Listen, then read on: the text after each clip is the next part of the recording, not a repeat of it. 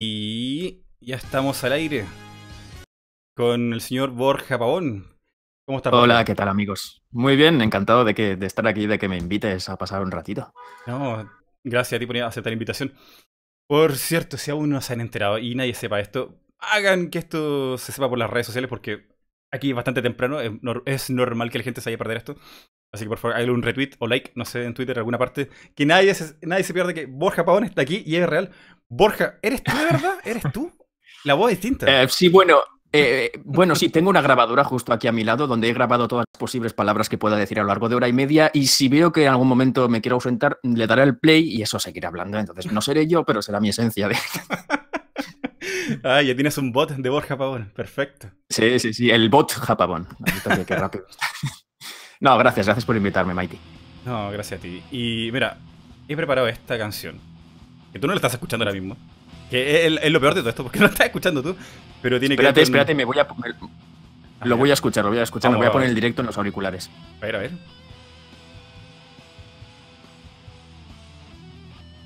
No, no lo estoy escuchando, es verdad. No, no, porque está con retraso. Obviamente, ahí era un desfase bastante importante entre España, Chile, YouTube y, los pings y LMS. ¿Qué, qué, qué canción es? ¿Qué canción es? una de GoldenEye. Es un medley hecho por Family Jules, un gran guitarrista de YouTube. Luego te paso el link, no te preocupes. Vale, vale, vale, ahora me le he puesto los auriculares. Uf, qué subidón con esto, ¿eh? qué recuerdo. He escuchado por la buena gente muy de buena Ama. Esto, ¿eh? Sí, la buena gente Ama que te ha hecho una extensa entrevista. Eres un gran fan de GoldenEye y de James Bond en general. Sí, sí, sí, fue, fue con ese juego con el que empezó mi, mi obsesión con, con James Bond. Sí, sí desde, desde, desde pequeñito. Y es el juego, digamos, creo que es el juego que más me ha influido en mi, en mi devenir como crítico de videojuegos, digamos, ha sido GoldenEye y sin duda y Zelda Ocarina of Time, yo creo que han sido. Ay, sí, qué, buenos tiempos, qué, qué, buena generación fue todo el 64. Eh, sí, sí, sí, fueron, fueron videojuegos muy potentes, muy revolucionarios. El problema es que han envejecido mal, posiblemente Posiblemente la incursión en las 3D del 64 fue, son los juegos que peor han envejecido porque era la, eran los primeros pasos del 3D y todo eso. Pero, joder, la nostalgia tira mucho. Sí, sí. Aunque, aunque yo diría que también que fueron los primeros pasos del 3D y con una cámara, una buena cámara que no fallaba tan seguido. Lo cierto es que sí que el control era, un poquito raro, ¿no? Tanto botón. A ver, tú ahora mismo te pones a jugar al GoldenEye en la, en la Nintendo 64 y seguramente acabas tirando el mando por la ventana. O sea, es, era, o sea, nos hemos acostumbrado ya a jugar de forma distinta como se jugaba entonces. Pero, pero es eso. Yo creo que los recuerdos sobre tu juego favorito siempre tiran más de la nostalgia de lo que vivías cuando eras pequeño que de si el juego realmente era bueno o no. Mm, cierto. En ese caso, Sí, bueno, y uno de esos recuerdos te va a ir a la tumba. No, no, no te vas a ir con el recuerdo de si el control era bueno, o si la cámara era buena, o si exacto, la música era buena. Exacto, exacto. Te vas a ir con el recuerdo o si el multijugador. Si el multijugador iba a 3 FPS, por ejemplo, que, que, pasaba, el multijugador a 10 FPS, pero y lo bien que te lo pasabas, claro. Eran... En esa época no se hablaba de frames ni de. Ni de 480 no, eran tiempos más simples. tiempos simples. Sí, sí, sí, sí. Éramos jóvenes e inexpertos. Oye, pero el, multiplayer de GoldenEye yo lo recuerdo como una de las cosas más. No sé, me podía pasar todo el día ahí con los amigos, tirándonos balazos. Con todos los yo me pasaba, de hecho, yo me pasaba todo el día. era del plan enfermizo. Que era como, eh, esta cosa no lo soltamos hasta que se corte la luz. sí, sí, Pues alguna vez, incluso literalmente eso, ¿eh? en, mi casa. En mi caso, de hecho, también iba, cada verano estaba, iba a la playa, teníamos la caravana con mis padres en un camping. Y me pasaba el día con mis amigos jugando en la caravana. La gente me decía, pero, pero, por el amor de Dios, tienes playas, hay un mundo ahí fuera. Y yo decía, tranquila, el, mundo no se va a mover. Es decir, cuando salga, estará ahí el mundo. Déjame pasarme la facility un momento. Y sí, sí, así me pasaba, tío. No, y además que tiene unos muy buenos retos GoldenEye para desbloquear todo. Madre mía, ahí aprendí lo que era hacerse adulto. Con los retos del GoldenEye aprendí lo que era estar decepcionado en la vida porque me, me costó años conseguir esos retos. Yo creo que me habría, sí, también me, habría, demorado más de, de un mes, seis meses en terminarlo todo, porque una vez que ya terminas todas las misiones, había otra cosa más que era lo de los tiempos, ¿no? O, algo así. Sí, había lo de los tiempos y aparte había la, opción que si te pasabas en doble dificultad cada nivel se te desbloqueaba otra fase, que era Azteca, creo que era sí, sí. Una, fase en Azteca que era eh, una mezcla entre el hombre de la pistola de oro, bueno, de, de películas James Bond. Y, y yo soy un jugador que me frustro enseguida. O sea, yo no soy muy bueno jugando videojuegos. O sea, me, me, defiendo, pero no soy muy bueno. Entonces yo de pequeño me frustraba enseguida cuando algo no me salía. Entonces cogía, me cabreaba, me enfadaba, apagaba la consola y, y decía, no volveré a jugar nunca más. A cabo de una hora seguía yo otra vez, pero volvía a fallar y ese era el ciclo de mi vida. Sí, hoy, y sabes que uno de los grandes méritos que tiene GoldenEye, del equipo de Rare, sí. que hizo ese juego, fue su primer juego. O sea, era un equipo totalmente nuevo. No, no tenía, nunca habían hecho un juego y ese fue el primero. Un shooter. Que, sí, eh, sí, el equipo de, por, lo que, por lo que tengo entendido, sí, el equipo de, de GoldenEye, con Martin Hollis creo que estaba a la cabeza, ahora no, no sé si, bueno, creo que era él. Sí que muchos de ellos eran, eran, eran novatos y eh, al principio lo que querían hacer era un, un shooter on rails tipo... Mm, eh, como Star Fox, una cosa tipo, así. Ex, los shooters más tipo Virtua, ah, Virtua Cop, eso, en plan shooter on rails, eh, exacto, tipo House of the Dead y tal. Era, era el, primer concepto que tenían para, para, el juego. Y de hecho el multijugador lo hicieron a última hora. No tenía multijugador GoldenEye y lo hicieron creo que como un mes antes de, o dos de sacarlo a la venta, muy apurado. Y les salió el tiro, vamos, perfecto. No, pero fue, no sé, es que Rare tenía una manera de trabajar increíble. O fue mucha suerte, que no creo, pero era talento, realmente. O sea, tuvo la, época de 64, bueno, y, con, y, Super Nintendo también, pero la época de 64 era la desarrolladora estrella, básicamente, de Nintendo. Luego ya vino Microsoft y la compró, y bueno, a fuerza de billete, pues los talentos se fueron perdiendo. Pero realmente recuerdo esa época. Eh, oír Rare, escuchar la palabra de Rare era oír pues calidad casi casi al nivel de, de Rockstar ahora, ¿no? Para, salvando la distancia, la comparativa era oír Rare y saber que estabas ante un buen juego. Sí, sí. Eh, era algo increíble lo que hacía Rare porque Nintendo sacaba un Mario y luego Rare sacaba un Banjo Kazooie. Eh, Nintendo sacaba un Mario sí. Kart y o sea, Rare sacaba Diddy Kong Racing. Y era como un, sí, sí, un peloteo de, mira, esto es lo que hacemos, este es el camino, y Rare como que lo trataba de mejorar, trataba de ponerle más cosas. Sí, sí. Y, tanto, y tanto Diddy Kong Racer como, como Banjo Kazooie son grandes juegos en su género, son, son una maravilla, vaya, Hasta cada el uno. día de hoy, muy recordado, muy querido. Ya ves, sí, sí. Y creo Buenísimo. que Banjo aún podría ser Uf. actual. No sé qué A mí Banjo, yo, yo, Banjo me encanta a mí. O sea, Banjo Kazooie Lógicamente Mario 64 me, me, marcó porque era algo revolucionario, pero Banjo Kazooie, una vez pasado ya pasada la sensación de revolución, fue un juego que, que, que, me cautivó, pero básicamente porque era un juego que no se tomaba en serio a sí mismo. ¿sabes? Eso me gustó mucho de Banjo Kazooie. Es un juego muy cómico y juntaba, mezclaba lo mejor que tenía Mario 64 con un sentido del humor muy rare, muy Conker. Eh, es como Conker, pero, pero rebajado, ¿no? Un poco, un poco más para todos los públicos. Y Banjo a mí me, me me encantó. O sea, me encantó todo esto, todo el juego de principio a fin. Soy muy fan de Banjo Kazooie. Y es una pena que no se sepa más de ellos, pero ya sabes que hoy en día el género de las plataformas está un poco relegado a la plataforma, al, al género independiente, ¿no? Más que mm. no se apuesta de la misma, de la misma forma por, por las plataformas, excepto Nintendo, claro. Es cierto.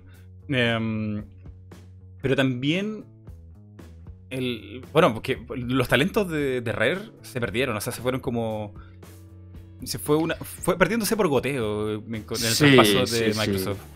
Uh, yo no sé si en, en, la primera Xbox sacaron titulazo. Yo me los perdí, no, no los conocí.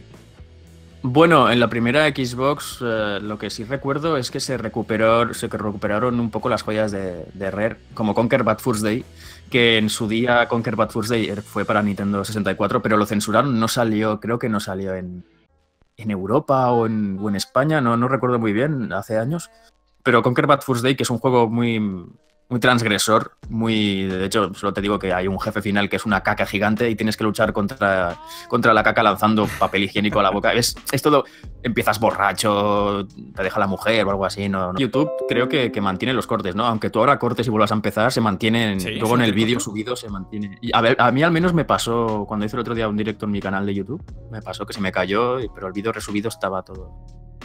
Mm, mira, voy a hacer algo, voy a cambiarme de red que no quiero que esto me vuelva a pasar más de una vez. Bien, bien. Y.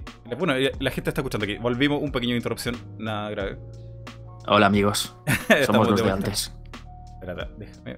Fue. Um, eh, ¿Cómo se llama este juego? El, el de Radical, Radical Studio.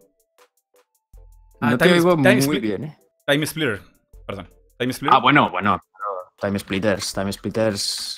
Mitiquísimo. Tres entregas hubo Time Splitters y fue, fue digamos que sí, fue como el, el siguiente shooter referencia después de, después de GoldenEye Perfect Dark fue, fue Time Splitters. Muy divertido, muy divertido. Sí, sí, ¿no? Y Time Splitter era todo lo que bebía GoldenEye y seguía también esta lógica de Rare de hacer comedia. eh, tratar de reírse de su mismo. Ajá. Tomaban a Ben, Ben Diesel como, no sé, pues, el tipo eh, protagonista de película de acción duro, eh, muy avesado, Sí. pero al mismo tiempo tonto. Entonces, eh, no, era, era muy Sí, entretenido. es una. Era muy entretenido, sobre todo porque tenían la libertad artística que no habían tenido, porque eran, eran antiguos empleados de Rare los que crearon Free Radical, y tenían la libertad creativa para, para, para hacer un juego, el juego que querían, y eh, una guerra temporal con, con viajes en el tiempo y todo eso. Era muy divertido y muy, muy caricaturesco el juego, ¿no? Era muy, muy de cómic. Y el multiplayer también era. Yo me la Sí, sí, vaya, o sea, genial. Muy buenos juegos, la verdad, muy buenos recuerdos con esos los Time Splitters. Que de hecho, el 4 estaba empezando a producirse, pero se canceló en 2007, si no recuerdo mal. Bueno. Bueno, sí, fue porque Free Radical fue absorbido por Crytek. Crytek. Exacto. Free Radical ahora es Crytek UK. Y ahí se fue los sueños de tener a un Time Splitter. Incluso hicieron el remake del 2. Tenían todo el código y no lo lanzaron, no sé por qué problemas de derecho. Sí, sí, sí, sí. Pues, pues el 4.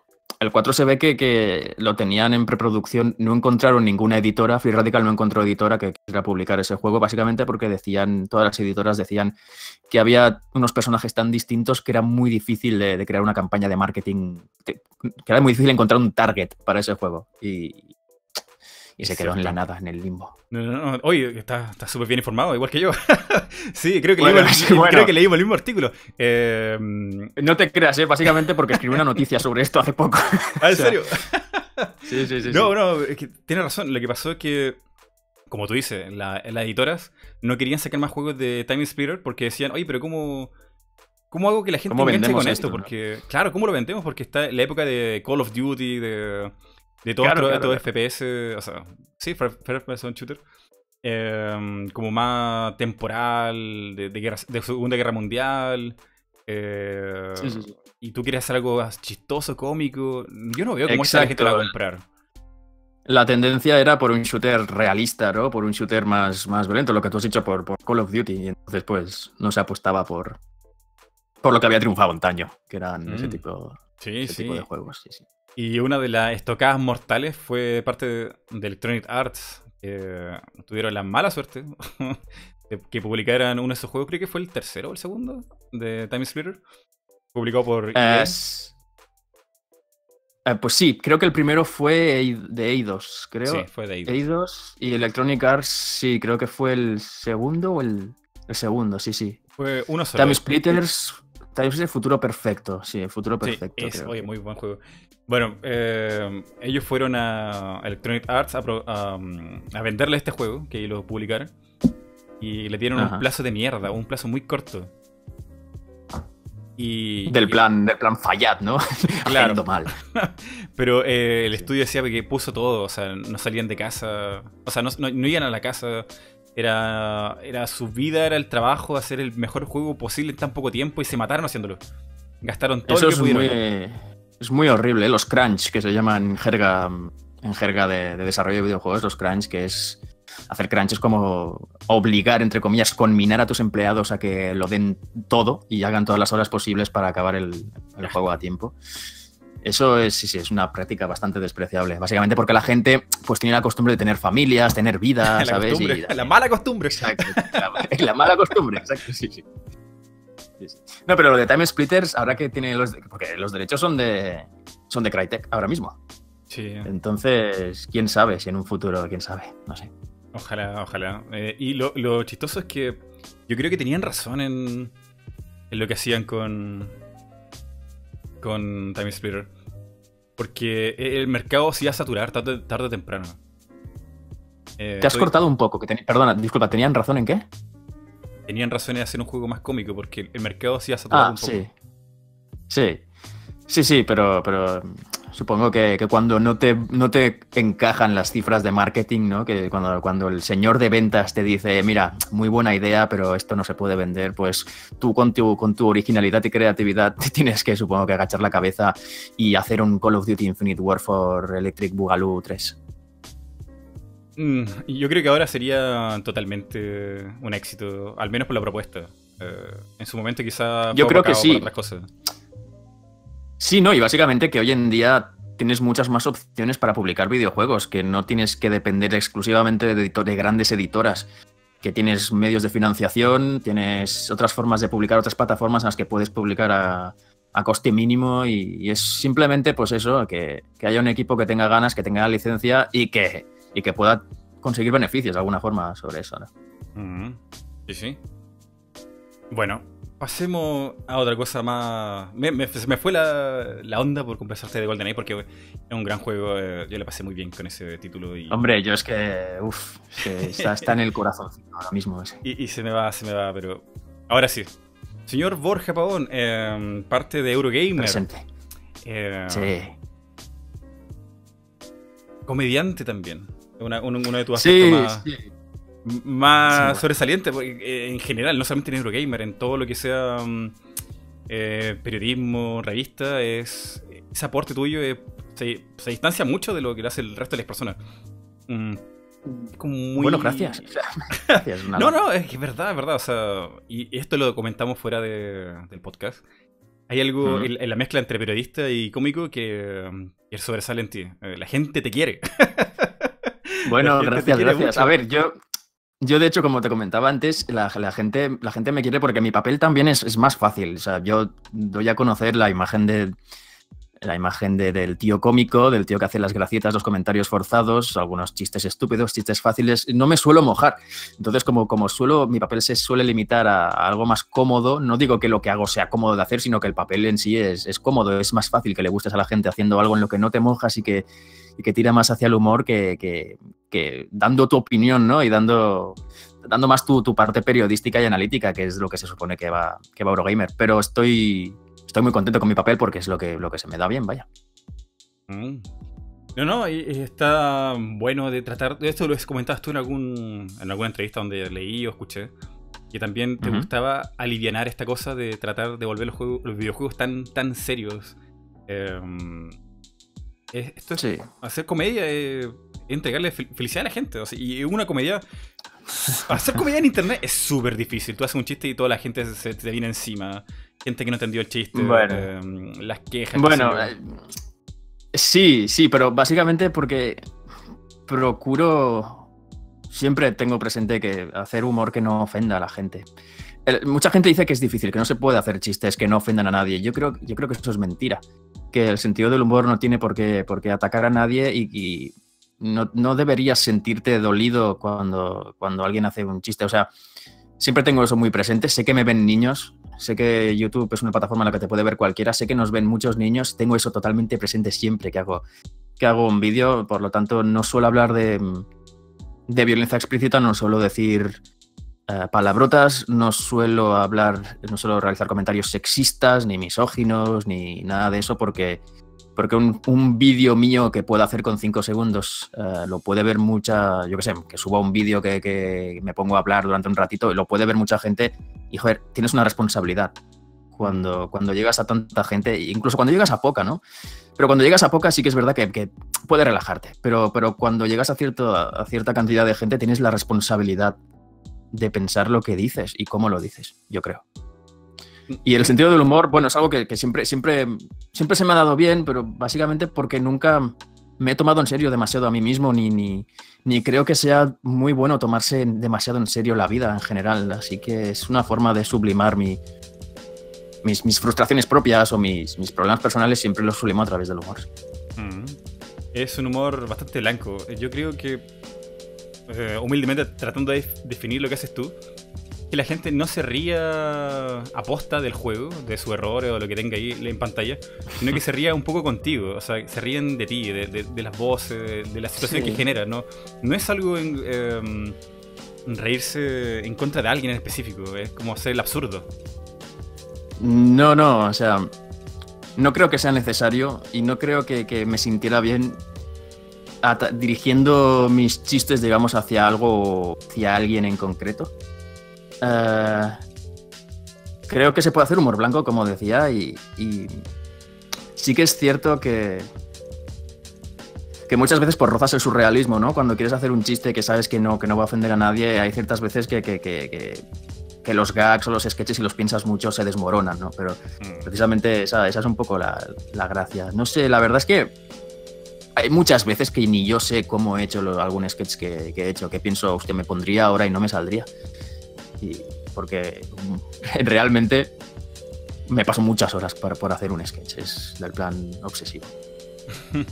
no, pero te quedan genial. Y, y nada, o sea, eh, no es, o sea, como te decía, eh, no es aposta de alguien. Eh, eh, la gente, de hecho en Twitter me, impresiona, o sea, eh, la gente dando, dándote las gracias. Eh, gracias por todo este tipo que me ha hecho reír y, es como, wow, qué, buena onda entrega este tipo. ¿Cómo lo hace, güey? ¿Qué, ¿Qué, chucha? ¿Qué pasa aquí? ¿Cómo... No lo sé. Yo, también quiero que la gente me dé las gracias, güey. Hombre, Mighty, pero a ti la gente te quiere, hombre.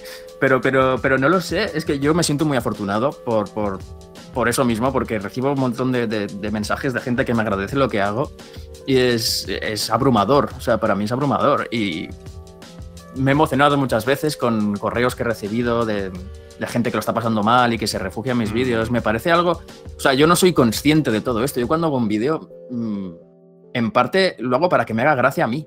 O sea, si yo veo el vídeo y me hace gracia, sé que, sé que le va a gustar a la gente, pero nunca nunca llego a pensar en, la repercusión que tiene real, no, no es algo que me pare a pensar, hago, hago los vídeos porque, porque me divierte de alguna forma, eh, porque, pero es un privilegio realmente y, creo que tiene que ver con ese, un poco con el hecho de que, joder, de que me gusta transmitir amor, me gusta transmitir, no sé, unidad y, me gusta que todo el mundo se sienta invitado eh, en mis vídeos, que nadie sienta, se sienta desplazado o discriminado. Es, es que no creo que sea tan difícil, no creo que, sea menos humor que el humor que, es, que puede ser ofensivo, que...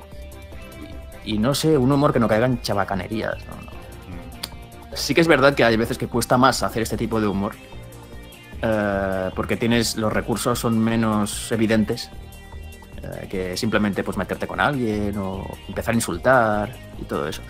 Pero no sé, me sale así, desde siempre, vaya, no es algo que, no, eh, no, qué bonito escucharte, que tenga esa como esa visión desde un principio, no, no es algo aleatorio, lo hiciste con esa intención, o sea, disfrutemos esto, o sea, simplemente disfrutémoslo. Es que sí, es que yo, yo tengo una obsesión con el hecho de que, de que estos vídeos los ven niños. Es que es algo que tengo presente siempre. O sea, los niños son, son lo más puro que hay en la sociedad. Es decir, son, son lienzos en blanco que todavía están por, por pintarse, ¿sabes? y, un vídeo o, una persona puede influirles. Mm, puede influirles cualquier cosa, ¿no? No, son, no son tontos, los niños son, son, son muy inteligentes, ¿no? ¿no? hay que infravalorarlos, pero, pero, pero aún así, no sé, si... Tengo, siento esa responsabilidad encima de mí cada vez que hago un, sketch y un vídeo y lo repaso mucho, repaso mucho mis sketches, repaso mucho el vocabulario y tal y cual y, y no sé, mmm, básicamente son vídeos para todos los públicos, es lo que tengo presente. Y siempre que, muchas veces en las, en las conferencias o en, las, en la Barcelona Games World o en sitios así, en eventos así, cuando, cuando me viene un niño y se me acerca y te mira con esa carita, pues no sé, es, es conmovedor porque, no sé, hacer reír a un niño o hacer reír a un niño que está enfermo, todo eso, tío, de verdad no tiene... No, no, es incalculable. O sea, tener esa influencia o esa responsabilidad, a mí me parece que, me queda grande, pero que, lo tengo presente cada día en todo lo que hago. Ay, me ha salido una lagrimita, loco. Ah, no, de verdad, tengo un poco, tengo un poco de la garganta. Em, no, no, está, está bien. Mira, es que, es que es verdad, o sea, YouTube, solamente YouTube ya es como todo lo contrario. Exacto, es que de eso ya tenemos, de eso ya tenemos eh, dosis de extra, tanto en YouTube como, como en la vida real. nos falta fraternidad, nos falta algo que, algo que nos une, algo con, lo que nos podamos sentir todos identificados. Eh, no sé, ya te digo, mm, me, gusta, me gusta transmitir unidad, me, gusta querer a la gente, No sé, es que no sé cómo, cómo explicarlo. No sé, no sé, no sé. Pero es que no es tan difícil. No es tan difícil. No, y, y eso también lo otro que quizá con el tiempo uno lo va viendo más, que no sabes cuál es el alcance que vas a tener, o sea... eh,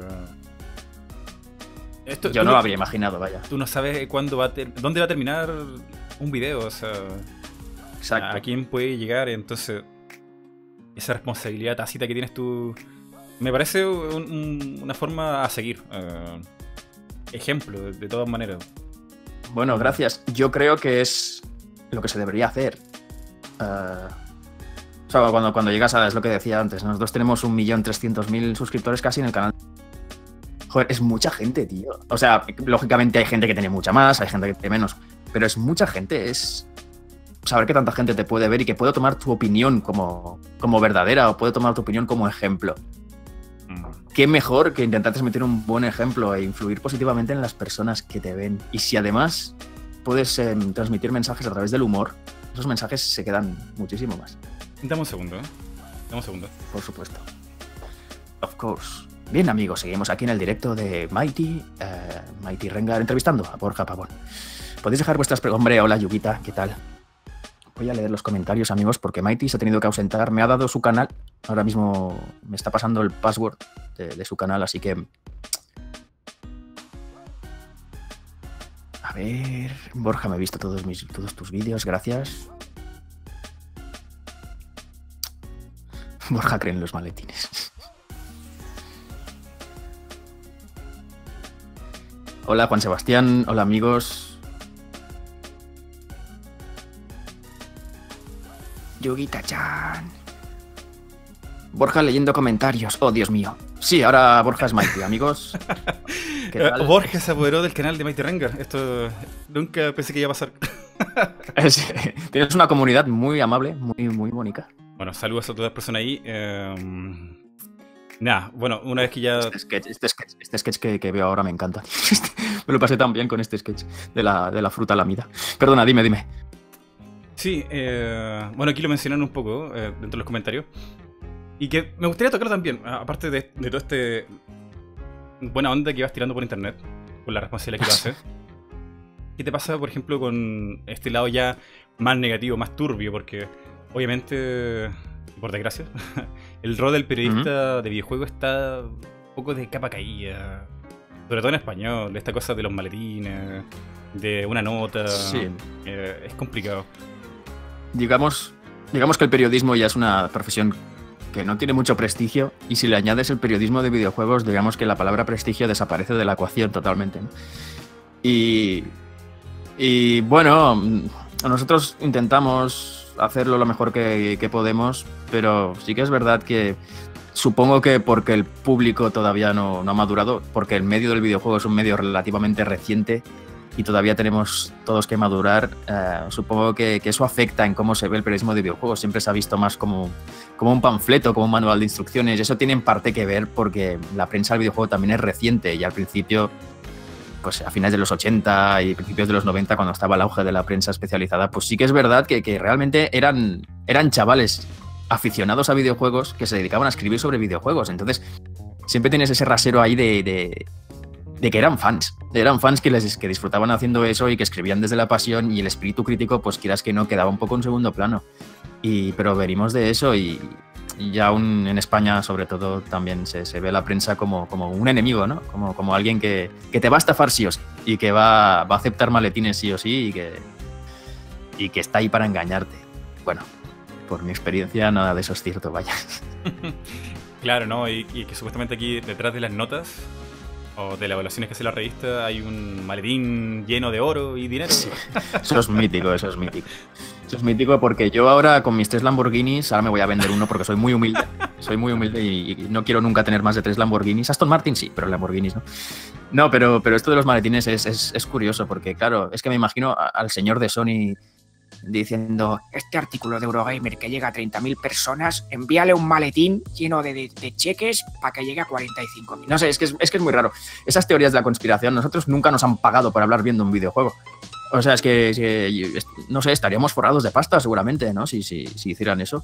Eso de los maletines, sí que es verdad que ha habido prácticas de algunas compañías que han sido un poco dudosas con, con- con determinados medios, pero, pero eso de los maletines simplemente no es verdad y, quien, quien hable de los maletines es que tiene un desconocimiento supino sobre cómo funciona el, medio y la prensa del videojuego.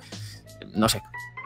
Eso es lo único que puedo decir, pero... Y, duele, muchas veces duele, porque juegas mucho a un videojuego, te dedicas todas las horas que puedes, te pasas horas escribiendo una crítica con la que crees que estás satisfecho, buscando los pros, los contras, y después pues te llaman vendido, te la echan por tierra. Pero bueno, forma parte, forma parte de este trabajo.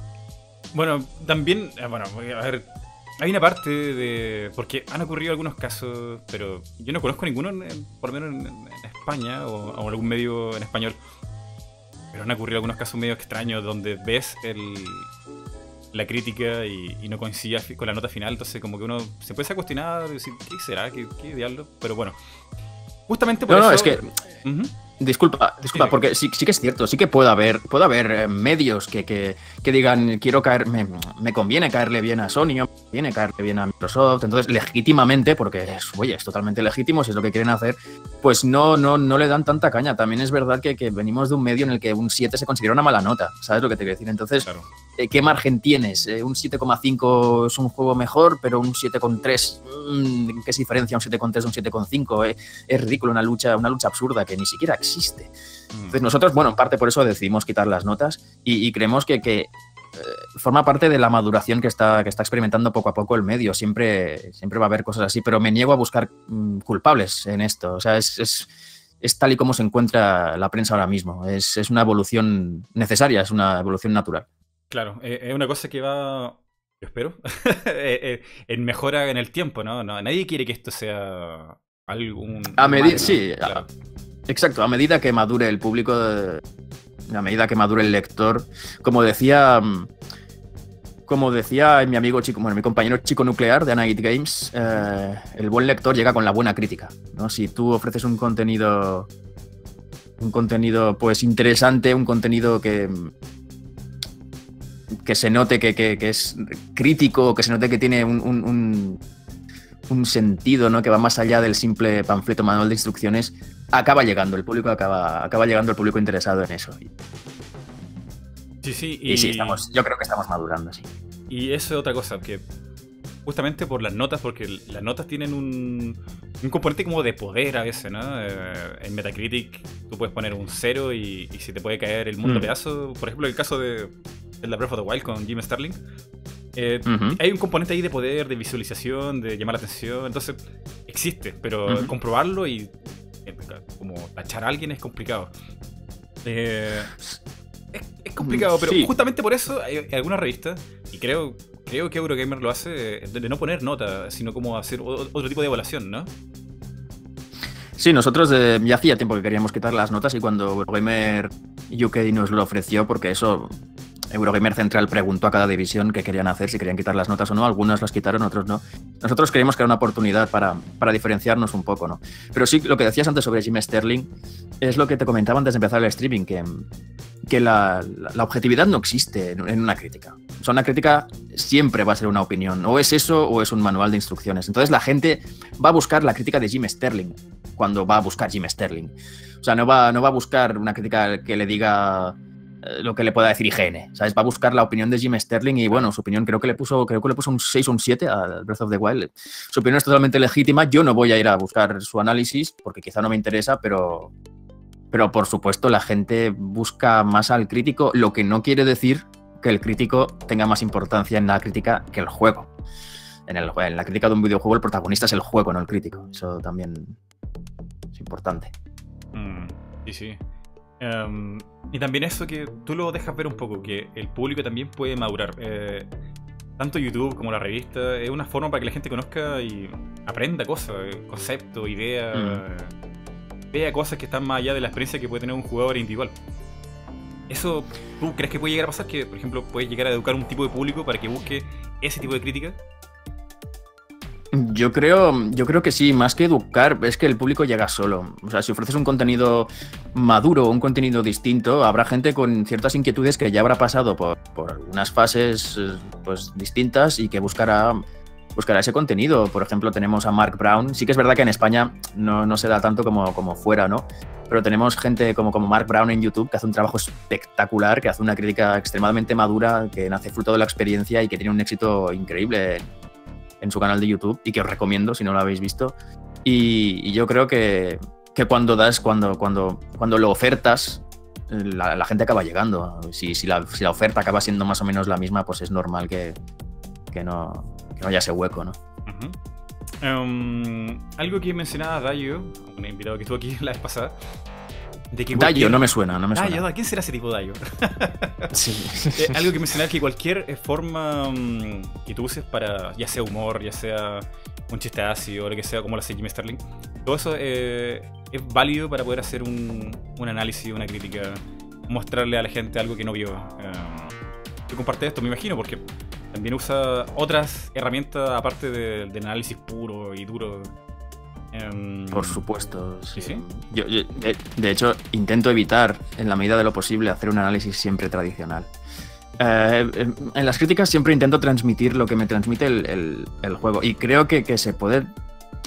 Se puede transmitir una crítica o una opinión de un videojuego usando miles de herramientas. No tiene por qué ser la herramienta tradicional, ni herramienta de las notas, ni, ni la estructura tradicional de, gráficos 60, jugabilidad 70. O sea, yo creo que eso, que eso, está caduco, pero está bien que esté la opción. Es decir, que haya cuantas más opciones haya, mejor. Y, y yo apuesto más por, por, opciones distintas, como, como dice Dayo, estoy totalmente de acuerdo, vaya. Uh -huh. eh, otra cosa más que aquí lo están mencionando mucho en, en, el chat, calma, que ya se lo voy a sacar el tema, es sobre um, Flurfis. Lo he puesto aquí también en la miniatura, ah, junto contigo, porque es todo, es todo un tema Flurfis. Eh... Ah, oh, Flurfis, sí, sí. bueno, eh, primero que a mí me costó mucho preguntar esto, lo hice fuera de, del, del, podcast. Porque ah, sí. supe, supe, que Flurfis existió, era, era, tu, era tu gatito. Sí, sí, sí, Flurfils. De hecho, mira, te voy a contar, tenía yo... Hace 84 años. No, tenía yo, tenía yo, fue en el 99, Uf, qué viejo, suena, suena, muy, suena muy viejo, ¿eh? en el 99, que yo estaba, estaba en casa y llegó mi hermana a casa con un gatito, con un bebé gatito en, en las manos y, y, pues se lo había encontrado por la calle. Iba por la calle y yo un, un llanto desesperado en octubre, era octubre, hacía mucho frío aquí en, aquí en España, y eh, llegó a casa con, con el gatito y bueno, pues ahí empezó, ¿no? Y, y se llamaba Garfield, el gatito se llamaba Garfield y Garfield pues acabó derivando en, en, en con los años. Estuvo 14 años y pico conmigo, murió hace, murió hace cuatro añitos y, y sí, sí, vaya, tenía que... Quise homenajearle ¿no? en, mis vídeos, acompañarla de alguna forma que siempre estuviera ahí. Y sí, sí. Pero sí, murió. Me lo preguntan mucho eso. Jay Flurflix. Y yo ha muerto. Además, hay veces que, que en mis directos lo digo en plan tope. Simula una, un, estar muy compungido, ha muerto. Dios mío, Borja, siento haberte preguntado eso. Y luego, no, no hay problema. No, okay. está, está, bueno saber, pero yo, mira, por una cosa de educación lo hago, no. No, no, no, no me importa, ¿eh? O sea, quiero decir, prefiero recordarle que. Claro, que además que lo, lo has inmortalizado en una cantidad de videos. Sí. Era, era, eh, tenía, tenía ese carácter, ¿eh? también te digo. Eh, lo del carácter. Sí que. Era, era follonero, sí, sí, era un tío guerrero. Y sobre esos sketches, te quiero preguntar cuando tú interactuabas con Flurfis y, y, él como que dominaba la vida de Borja Pavón, eh, ¿qué, qué, qué, había? ¿Había algo ahí de verdad? O... Flurfis tenía su... Bueno, su era, era, era un gato muy, muy furo. No sé si usáis esa palabra en Chile. Era un gato muy... Muy gruñón, muy... Eh, no era muy cariñoso conmigo, sí, a medida que se iba haciendo viejito, a medida que se iba haciendo viejito, sí, pero no era muy cariñoso, ¿no? Podías, podías estar tan tranquilo jugando videojuegos y de repente te cogía del pie y te empezaba a desgarrar como si fueras un, un pescado, ¿no? Pero sí, tenía, tenía ese carácter, no le gustaba mucho la gente, no le gustaba salir fuera, estaba como, como traumatizado con, con el exterior, pero sí, era... Ah, ya te digo, cuando, a medida que creció ya se fue haciendo más, más cariñoso, pero, pero no, no, era una mala bestia. sí, sí. Y así, así lo, Así lo plasmé. Vale. Con el gag recurrente. no, y, y, es como muy, muy divertido porque tus tu bromas de Fluffy como que van escalando. Como que parte con algo muy pequeño y ya no saben qué terminar. sí, sí, al final, ¿no? Apretar el botón nuclear ahí. Claro. Sí, sí, porque de hecho empezó como, como un gag espontáneo en un vídeo clavado de Evil Within y había una forma, una- un pack de expansión de Evil Within que se guardaba con un gatito o algo así. Había un gato y tenías que acariciarlo para guardar o algo así, no recuerdo. Y se me ocurrió ahí. Se me ocurrió allí y, y a partir de ahí lo, lo fui desarrollando. Así no, no estaba premeditado, fue algo que, que fue surgiendo y sí, claro, tenía que escalar, ¿no? Su ambición de destrucción mundial tenía, tenía que ir hacia arriba, ¿no? No podía ser el gato que conquistara el mundo. Era. Claro, claro. Tenía que ir a más. No, y está Y bueno no. eso, está... Es como... Tiene un nombre ese humor, el humor mm, exponencial creo que se llama, es como repetir el mismo chiste Exacto, varias veces, sí. pero cada vez como más intensidad. Sí, básicamente se llama humor exponencial y también eh, no tener ideas. También eh, es un poco no tener más ideas. un poquito eso. rellena, rellena. Exacto. Ahí venía Sí, porque uno- a salvar. Sí. Mira, aquí vamos a ir con otro tema. Sé que eh, muy mm, de consolas Nintendo, que tiene una, una pasión guardada por, por esas consolas. Y por el amigo Sí. Gama también sé que parece que eh, tiene cierto aprecio con algunas personalidades, ¿no? Podría ser Iwata. Sí, sí, bueno. Iwata, yo creo que ha sido una figura clave en el mundo de los videojuegos. Y ha sido.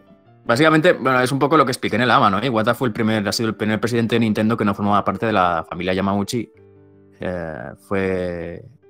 Fue el primer presidente fuera de la familia. Y creo que, que gracias a su figura y a los, proyectos que impulsó estando él en Nintendo con Wii y DS, creo que que cambió la industria, ¿no? Y que, la industria actual no sería lo mismo sin su, figura. La necesidad de innovar y de cambiar un poco, las cosas eh, de- de- del pensamiento lateral que decía Nintendo, ¿no? Coger una, idea ya conocida y darle, darle la vuelta, darle un giro, ha sido su filosofía desde siempre. Mm. Pero, pero con Iwata fue especial porque estamos hablando de una persona que era programador, una persona que empezó trabajando de programador en Nintendo, que acabó siendo presidente de la compañía y que te arreglaba un juego en una, una noche. O sea, te cogía Oye, Iguata, que esto no me funciona, trae para acá. te cogía él, te cogía el, el código, te lo programaba en una noche y tenías. No sé, creo que es una, una figura admirable. Mm, Lógicamente no lo conocía personalmente, pero en su. en lo que es eh, su profesionalidad. Y con aquella famosa frase que dijo, ¿no? En el. No recuerdo muy bien, en, el- en mi alma, en mi, en mi tarjeta soy un diseñador, pero en mi corazón soy un jugador, o algo así, dijo en una conferencia. Se notaba que, que sentía pasión por lo que hacía y, y, y creo que llevó a Nintendo a lo que es ahora con, con Switch, por ejemplo, lo que fue con Wii a sus, a sus mayores éxitos en, en más de un siglo de existencia. Sí, y bueno, de Iwata se sabe mucha historia, siguen saliendo más. eh, ahora, la última que recuerdo en Switch es que un chico que hizo algún dumpeo o algún hack en la Switch, mientras ahí estaba revisando lo- los códigos, encontró que para, la, para el día Ah, que sí, falleció sí, sí, sí. Iwata, me parece, eh, si tú hacías la 13 mímica de, julio, que. Direct to You con los Sí, desbloqueaba el, el juego que hizo de golf para la NES. El golf, el golf, el golf de NES. Sí, sí, sí, sí. Eso, eso es algo que nosotros intentamos replicar en Eurogamer y no nos salió. No sé si es que ya se había actualizado la consola o tenías que hacerlo el 13 de julio, era, era solo un día en principio. Pero, pero creo que lo quitaron rápidamente. O sea, no sé, no he llegado a. No, no sé poder confirmar si eso existió de verdad o fue un, un fake que hizo alguien, pero conociendo a Nintendo, que, en el mando de Pro de la Switch agradece a los jugadores, debajo del joystick derecho hay una notita que agradece a los jugadores. Conociendo a Nintendo no me, extrañaría porque, porque todo, toda esta generación de Nintendo Switch eh, es, es Iwata. Todo esto fue, fue obra de Iwata. Pa- Para salir de la desesperación de, Wii U, ¿no? que fue la consola necesaria para llegar donde estamos. Ajá. Y bueno, eh... tiene tantas frases Iwata, loco. Tiene. La, la que más recuerdo fue la que dio en, en la Game Developer Conference, como en el año 2006, quizá. ¿O estoy exagerando, 2011. Sí, la que sí, ¿no? La de mi tarjeta de soy. Claro. Esa, esa, es, esa es muy buena. Creo que era en la, la GDC de 2005, sí. Era antes, antes de, de sacar la, la Wii y todo. Eh, mi tarjeta soy un soy presidente o desarrollador, no sé, en mi corazón soy, soy, soy un jugador. Sí, sí, sí, era... Eh, muy emblemático. Es que eh, él representa muchas cosas de la industria, ¿no? De esto. De no olvidarse que detrás de todos los negocios, porque esto es un negocio, sí o sí, siempre un negocio. eh, ¿Por qué lo hacen? Eh, ¿Cuál es la razón de hacerlo? ¿Cuál es el motivo central de todo esto? exacto. eh, eh, pasión. O sea, era, era una persona que, que transmitía pasión por lo que hacía y que, que se notaba que le gustaba lo que hacía. Y que además, pues tenía ideas, aplicaba ideas de forma, forma distinta, ¿no? Y, y también era una persona a la que le gustaba em, bajar un poco los humos a la figura de presidente corporativo, que al fin y al cabo era lo que era, es lo que era, era, era CEO, presidente y CEO de Nintendo. Claro. Y, y- y una de sus, para mí, una de sus, una de sus acciones más emotivas, digamos, o de sus propuestas que más han contribuido son los Iwata Asks, que eran una serie de, de sesiones que hacía con desarrolladores eh, de los juegos en los que pues igual se pasaba una hora hablando sobre detallitos de los juegos, curiosidades eh, del desarrollo y después se transcribían y se subían a la web de Nintendo. Ahora ya no se hace, pero he aprendido muchas cosas con, con esas entrevistas y, y, y creo que, joder, me gustaba muchísimo leer los entresijos del desarrollo en los Iwata Asks, que era una persona que se abría mucho, ¿no? era una persona cercana. Sí, sí. Y yo qué sé, igu- igual en su vida, igual en su vida personal mataba gatitos, no creo, pero, pero, ¿sabes? Digo, igual mataba gatitos, Claro. pero por lo que Era un que se da a alcohólico. conocer. ¿Te imaginas? ¿Te imaginas? No, no creo. Creo, creo que él reflejaba toda su, su- su personalidad en todo lo que hacía. Era una persona muy dedicada. Y, y esto Sí, también sí, lo puedes ver que- con, con, con tanta dedicatoria que le entregaron su equipo de trabajo. Eh, no Bueno, recuerdo. y de hecho, de hecho hay un homenaje en Breath of the Wild que me parece precioso.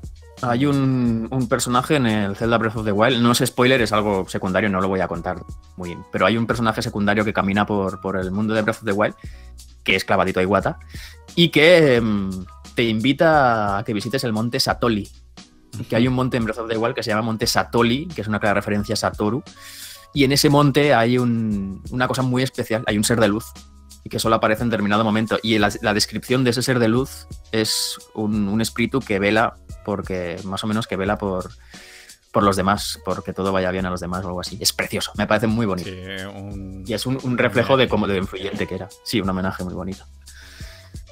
También de ese. eh, Es que hay tanto, loco, hay tanto. Eh, En Star Fox eh, Zero, en los créditos también sale dedicado a, Sí, a nuestro Wingman.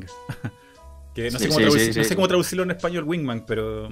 Como compañero. el No, de hombre alado, ángel. Yo diría como. No, no, Sí, Wingman ¿no? es otra cosa. Wingman es como. Bueno, pero, pero hombre alado, o sea, Wingman. Es que. bueno, dejemos el hombre al Un lado. ángel. No, no, espérate, voy a buscarlo. O sea, ahora me, ahora me, Es que, es que Wingman. es- y yo- los gringos por lo menos lo usan cuando mm, van. Ah, mira, mira, pero sí, es con pinche, no sabía yo esto, ¿eh? Sí, sí. Con pinche compañero. Uf, me quedo con Ángel, ¿eh? Buenísimo. El, el hombre, el hombre que, alado. es que también No, no, hay, sí, hay sí, un con juego de palabras ahí con, lo- con los Air Wings. eh, eh, Wingman. Claro, claro, claro, claro. ¿Te entiendes? ¿no? Air Sí, es como. Los gringos lo usan mucho cuando van de fiesta. Y.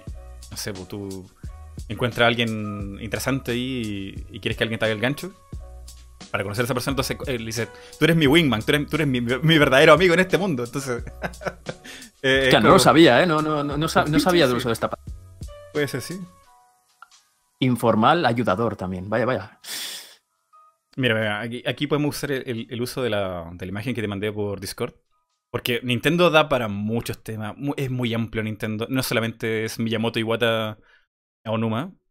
Sí, sí. aquí está corriendo imagen ya en pantalla. De varias personalidades y...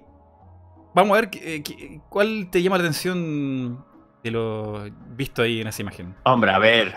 A ver, yo tengo debilidad por, por Sakurai y por, y por Miyamoto. También, también Kondo me parece la mejor persona del mundo. Eh, pues que, es que Kondo y Tezuka, tío, tienen una mirada de- de- del plan de, de- de personas súper afables. Mm, No sé, pero yo aquí, lógicamente, vaya. Me quedo con, con Miyamoto como, como exponente, ¿no? Como representante de todos estos. Sí que es verdad que ahora veo a Koizumi por aquí. Koizumi es. Ha sido durante muchos años un poco la mano derecha que estaba detrás del telón, ¿no? Era el hombre escondido que ahora ha Sí. resurgido con Mario Odyssey. Era, es uno de los talentos, de los grandes talentos que lleva años, años eh, dando su toque mágico a los videojuegos en, en Nintendo. Y, y creo que va a ser nuestro próximo Miyamoto, digamos, de alguna forma, ¿no? Cuando, cuando el señor Miyamoto ya se retire. Y míralo, el Koji Kondo.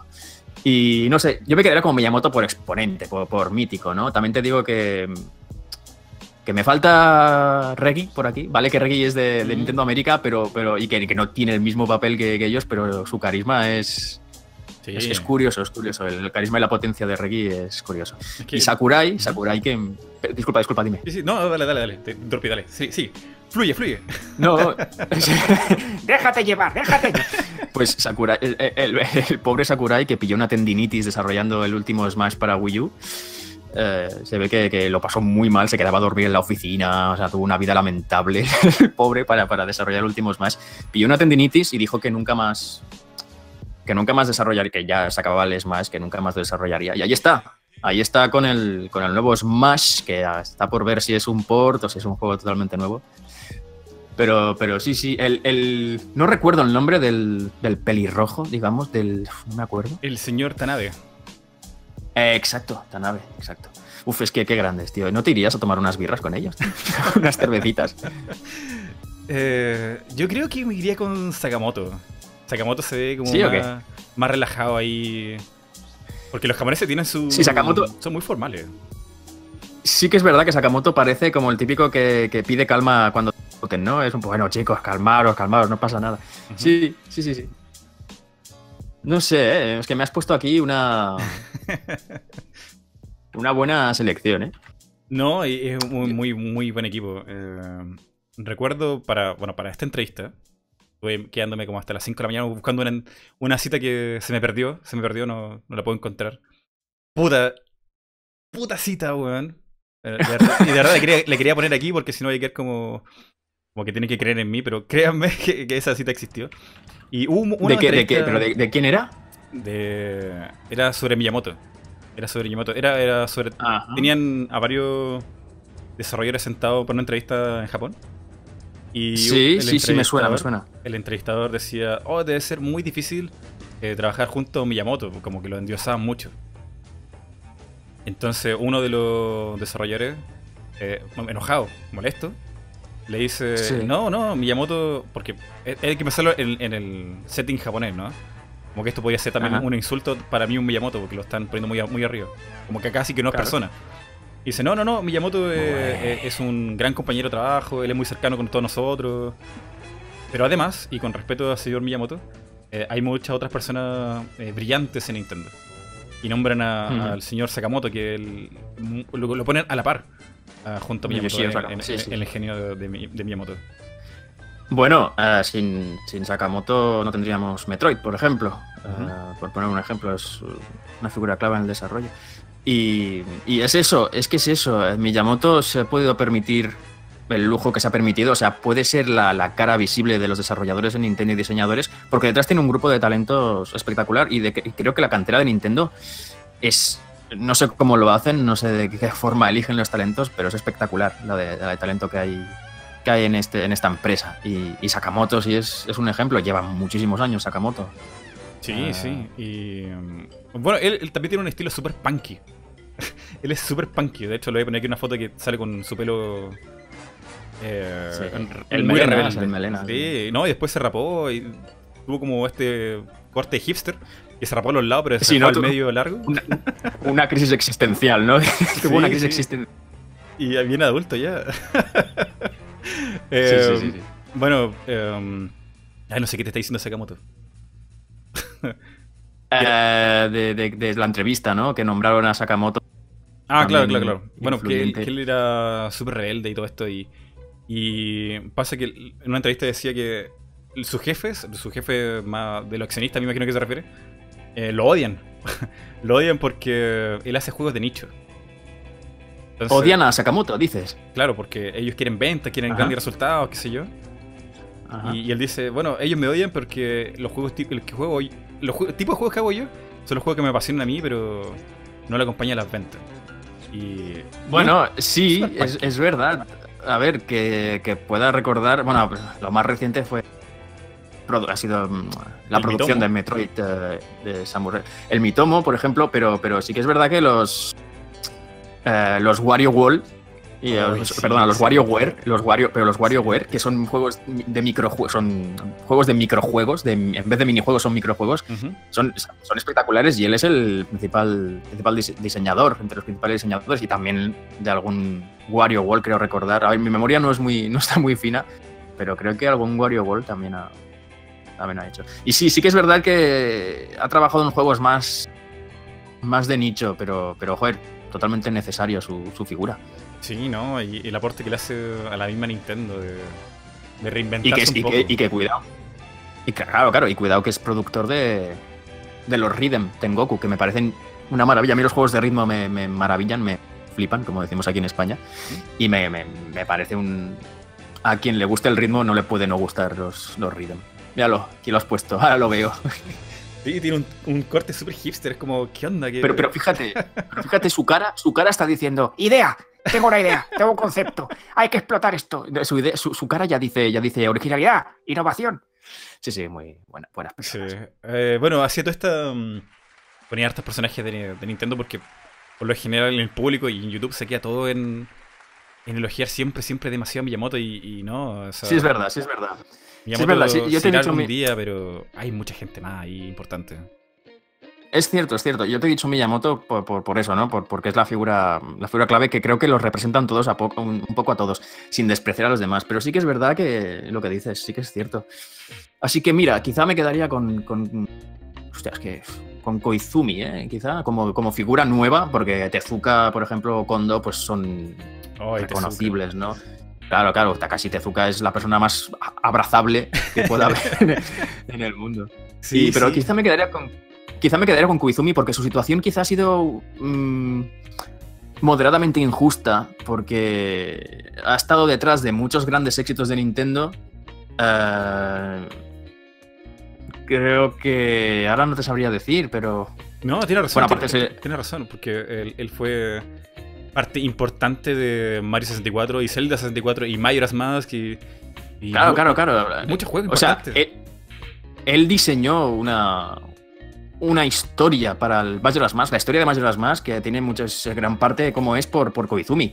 Y me parece que Majora's Mask es uno de los, es el mejor Zelda en 3D después de Breath of the Wild para mí. Y me parece que su historia es muy original y tiene una de las mejores misiones secundarias de, que yo he jugado en mi vida, el Majora's Mask, que es una de correspondencia entre café y, y, bueno, no recuerdo ahora los nombres. Sí, sí. Y, y sí, ha estado con, en, en Wind Waker, ha sido el director de, mm, de Sunshine, creo, Sí, también. fue el director de Sunshine. Y no sé, pero, pero ha estado siempre como en la sombra. Y creo que es, es de, de recibo que ahora mismo se le reconozca y que esté ahí en esa foto, en medio. eh, dentro. Sí, sí. Bueno, esta foto la preparé yo, no, no creas que es algo oficial de Nintendo. Ah, qué bonito. O sea, esto me, lo ha- me has hecho tú el montaje. ¿eh? Sí, sí, te he hecho el montaje si, para parecen, si, si parecen los One Direction del desarrollo de videojuegos, qué guay. Gracias. Ah, oye, hablando de Zelda. eh, a ver, ya que me dijiste que tu juego favorito era Majora's Mask. Lo mi, mi ¿eh? juego. Mi Zelda en 3D favorito es Majora's Mask. Hasta que jugué a Breath of the Wild. Ah. Ah, Breath of the Wild. Hay competencia, hay competencia. Breath of the Wild, o sea, lo que yo. Lo que yo sentí jugando Breath of the Wild eh, no lo sentía desde hacía, desde que era pequeñito, desde que empecé a jugar a videojuegos. Es algo que me trastocó, me ha trastocado a mí. Está, yo creo que es uno de los mejores juegos que he jugado en mi vida. Y, y lo he jugado ahora, lo he jugado hace un año y, y- y, joder, llevo muchos juegos jugados. O sea, no soy un, no soy un gran jugador enfermo que se pase el día jugando, eh, pero, pero lógicamente por mi trabajo tengo que jugar mucho. Y, y con, con Breath of the Wild me sucedió algo que no me había sucedido en muchísimos años. Mm. Así que digamos que es mi, es mi Zelda favorito sin duda y es uno de mis videojuegos favoritos. Oye, eso, eso que dices tú es, es algo que dice mucha gente. N- no había sentido algo con un videojuego hace mucho tiempo. Esa sensación como de, de descubrir, de, uy, si hago esto, pasará Exacto. esto, y, funcionará esto, y si voy allá, habrá algo, y es como esa- esas ganas de, de soñar dentro del juego, o sea, de imaginarse cosas. Exacto, es un, vi- es un videojuego que premia la curiosidad, que premia la, que premia la experimentación, que, que se basa en la jugabilidad emergente, por lo que cada partida puede ser distinta a la anterior, ¿no? Es un juego que deja experimentar al propio jugador, que es el jugador el que decide el ritmo eh, al que juega y al que, descubre, al que descubre su entorno. Y creo que es una maravilla del diseño Eh, creo que es una clase magistral de diseño de videojuegos en todos los sentidos y, y es un juego que se va a estudiar en, en años. Cierto, cierto. Y sobre esto mismo, te quiero hacer la pregunta. ¿Miyamoto, Aonuma o Hidemaru Fujibayashi? Uf. A ver. eh, Joder, eh, yo es que me quedaría. Es que yo me quedaría con Miyamoto por. por, por mítico, ¿no? Eh, sí que es verdad que Miyamoto ha ido pasando de, de- de imagen de diseñador a, a- a se- a señor mayor.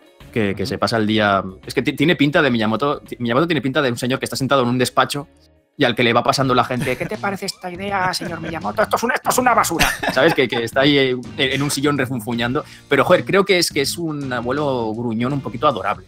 O sea, gruñón un poquito, digo. Pero, pero creo que es adorable. Creo que Miyamoto representa la esencia de lo que es Nintendo y, que, y que sí que es verdad que está muy, endos- muy endiosado.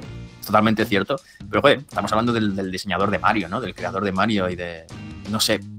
Yo me quedaría con, con Miyamoto sin despreciar, por supuesto, a los demás, pero sí, sí. Y a Onuma, bueno, a Onuma, ¿qué te voy a contar? Otro, otro adorable. Aonuma además tiene mucho sentido del humor, tiene más sentido del humor. De hecho, tiene algunos vídeos de of the Wild promocionando Breath Sí, delirantes. haciendo el, el tonto ahí enfrente de la cámara que, que es Sí, sí, sí, sí. Es muy simpático y... Pero me quedaría con Miyamoto, yo creo, por, por, por tradicional y por, por ser la cara visible de, de los demás. Claro, es como también el. Debe ser como. También líder dentro de Nintendo, o sea, como. Que se sienten reflejados. No en vano, Nintendo siempre lo pone como. eh, cara visible los C3 y Nintendo Direct a veces. Sí, sí, sí, sí, es, eh, es, la, es la cara visible. Yo, yo creo que en el despacho, en, en la plaquita con su... Eh, Seguro Miyamoto puto amo o algo así, porque este señor se dedica a decir esto me mola, esto no me mola. Es, es tal cual, o sea, este señor se dedica a, a decir si, si algo encaja en un Zelda o un Mario de turno, o si algo no encaja, o si le parece bien o le parece mal. Y, joder, no está nada mal. Mira, a Unuma ahí comiéndose un pretzel. Qué bonito.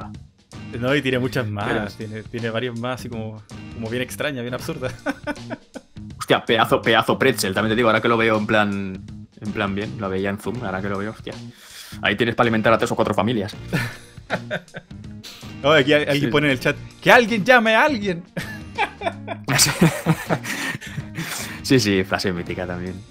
La mucha. gente es curioso, ¿eh? Es, que- es curioso, tío. Pero es Mira, este vídeo también es muy bueno. Pero es curioso porque, porque puedo decir una frase en un vídeo, no volverla a decir nunca más, pero la gente se le, se le queda y, y la usa. O, o una frase que se oye en segundo plano en cierto momento, cosas así, la gente se le, se le queda. Es, es muy bonito ver que la gente recuerda las tonterías que dices y haces. Y, y- y me podrías explicar un poquito el, el meme del Sopas? sí. Hemos llegado al tema gordo, amigo. Del meme del sopas. no, pues el meme del sopas. Esto fue algo que surgió por casualidad. Estaba haciendo un vídeo que se llamaba Los siete momentos más frustrantes de los videojuegos y había. La última parte más frustrante de los videojuegos era la misión del San Andreas en la que tienes que perseguir el maldito, el maldito tren. CJ. Eh, follow that damn train, CJ. Entonces, pues, pues había usé el, había un tema que, que hacía una un rap con esa canción, con, con- lo que decía el, el protagonista, que era all we, had, all we have to do eh, was follow the, the damn train, CJ. Y, y había una canción para, para cerrar el vídeo, usé una canción de rap y me faltaba, me faltaba un, vi- un material gráfico, un vídeo para encajarlo con la canción con la que acababa el vídeo. Entonces estuve pensando entre entre un vídeo que es famoso en YouTube en el que salen unos chavales bailando de forma muy graciosa, eh, que ahora no recuerdo el nombre, pero es, es un meme, es un vídeo viral que se hizo viral. Y también, y también vi después que, que tenía el, el vídeo del E3 del Sopas bailando y le pregunté a Xavi, oye Xavi, ¿qué, qué hago? ¿Qué meto aquí? ¿Meto al Sopas o meto? Y el Xavi, sopa, sopa, sopa, mete al sopo, mete al sopo bailando. Y metí al sopo bailando y a partir de ahí, pues ya está. Eh, se creó el meme y ya está, hasta, hasta hoy. Es que ahora es como, como en Twitch el capa. Es casi como lo mismo. Va a pasar la historia como Sí, el sí, capa. sí, sí, sí, sí, sí. Pero es que es, eh, es que el sopo es muy memeable. Es que, joder, es que es. eh, Es muy grande el sopo, es muy grande. Tiene mucho carisma. Y yo qué sé, joder. Mira, han salido memes del sopa, quieras que no, ¿eh? Son, son añitos ya, desde. Y siguen vigentes, loco. La gente lo, lo preguntó harto en Twitter. Sí, sí, sí, sí, sí. Es algo que ya, yo qué sé. forma parte ya de la historia de Eurogamer, los memes del Sopo. Y es que hacen mucha gracia. Es que a mí al menos me hacen mucha gracia. No sé, pero. en fin, pobre Sopo, cómo le explotó la imagen. Y no me ha pedido derechos, ¿eh? No me ha pedido indemnización nunca. no te dio derecho. Sí, sí, sí, el tío, el tío aguanta como un jabato. Sí, ah, sí. pero él no, no, no se hace problema, no. Ah, dale, dale, dale. No. Que va, que va, que va. Que va, todo lo contrario, todo lo contrario. Nunca. Porque yo soy un poco, un poco cabrón, digamos, y nunca le he avisado de todo esto. O sea, nunca le he dicho, hey, sopas, que voy a hacer un meme de esto, ¿eh? ¿Te parece bien? No, no, yo lo meto en el vídeo y luego se lo encuentra. Y. Pero se lo ha tomado siempre súper bien, no hay problema. No, buena onda. Eh, sobre esto mismo que me preguntabas sobre Eurogamer, no. Esto la gente lo, pregunta en, en alguna vez en los videos. Eh, ¿No has pensado como independ- independizarte de Eurogamer? eh, ¿Emprender algo en YouTube? ¿O, lo ves como imposible de compatibilizar? ¿O, mejor Eurogamer que.? ¿Cómo lo ves? ¿Cómo, cómo esto de, de salirte de Eurogamer y hacer como el canal de YouTube como figura ya constante en los videos? Pues eso es algo que en lo que llevo pensando bastante tiempo. Y, pero, pero. Básicamente mi fama no se debe solo a mí, de mis compañeros. Eh, el, el lugar en el que estoy ahora en el mundo de los videojuegos, no solo por mí, sino por la gente que he tenido en Eurogamer, por la oportunidad que me dio Xavi de entrar a Eurogamer, por la oportunidad que me dio de empezar a hacer vídeos. Y, y sí, que, sí que estoy empezando a independizarme, digamos. Eh, empecé hace poco mi canal de Twitch, donde hago directos de vez en cuando. Eh, Tengo mi canal de YouTube, en el que, bueno, no subo nunca nada, pero, pero ahí está, con, con recopilaciones y tal, y algún directo que he hecho últimamente. Pero, pero de momento estoy bien, como estoy. eh, estoy bien en Eurogamer. eh, estoy encontrando un equilibrio entre mi figura independiente y mi figura en, en la página y en el canal. Pero de momento estoy cómodo, porque me puedo hacer las dos cosas. Puedo dedicarme al- a la parte más periodística y puedo dedicarme a la parte más humorística. Y de momento yo creo que mi sitio es este. No sé qué me deparará el futuro, no sé dónde voy a acabar, pero, pero ahora tal cual estoy, no sé, estoy muy agradecido a la gente de Eurogamer y, y de momento voy a seguir aquí. Eso es súper importante que te sientas cómodo. Y atención a Eurogamer, que, que no se pierdan al Borja porque te lleguen a perder. Yo creo, que la gente, bueno, creo que la gente irá a reclamar a Eurogamer a sus oficinas de ¿dónde está Borja? ¿Dónde está Borja? ¿Dónde está mi Te video?". aseguro, te aseguro, te aseguro que hay talento suficiente en Eurogamer como para que yo me vaya y se note la primera semana. La gente se acostumbrará enseguida. Ah, pero hombre, ¿alguien podrá Sí. reemplazar las voces que haces tú? Las voces no, pero el contenido estoy seguro que sí. Ah, O sea, claro, no, la- no. Las voces quizá no, por- porque la, la voz, la voz, bueno, pues. Pero no, no, nadie es irreemplazable, nadie es, nadie es imprescindible. Eso también es cierto. y, y tienen, tienen mucho talento. Eh, la gente que está en Eurogamer, admiro muchísimo a Enrique Alonso. Eh, muchos de los guiones de los tops son suyos, de hecho, lo- de- desde hace un tiempo. Eh, antes tenía que hacerlo todo yo, como un jabato ahí, total, ahora tengo, ahora tengo alguna ayuda. Y, y es, el talento es... joder, estoy muy orgulloso de mis compañeros, vaya.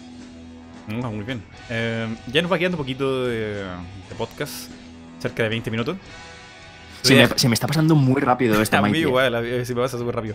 Mira, te voy a mandar aquí el, el, el tweet donde van las preguntas. Para que la vayamos como. Mientras vamos conversando, como. Ah, vale, vale, resolviéndolas, vale, porque si no se nos olvidar, son muchas, son 20. Wow. Eh, Bien, bien, bien, bien. Bien. Vamos a ir como escogiendo entre los dos la más interesante y, y con esto terminamos el podcast. A ver, a ver, a ver, a ver, a ver, amiguitos. Ahí te lo dejo en. Ah, pero si está Yugita aquí, en primer lugar. Pero entonces leamos la de Yugita. Yugita Chan. Que Chan es una canal de. YouTube. Muy recomendable, por favor. Sítenlo. Yukita-chan es, es una crack, es... Visitad su canal, amigos. Sus covers, que son muy bonitas. Sí, sí. Pues, ¿cuál, ¿con cuál quieres empezar, Eh, Mike? voy voy a leer la de Yugita. Desde que los videojuegos evolucionaron a experiencias más complejas, más directoras se han animado a incluir vivencias personales en ellos. Como ha ocurrido con el reciente God of War o Beyond Two Souls. ¿Qué opinas de eso?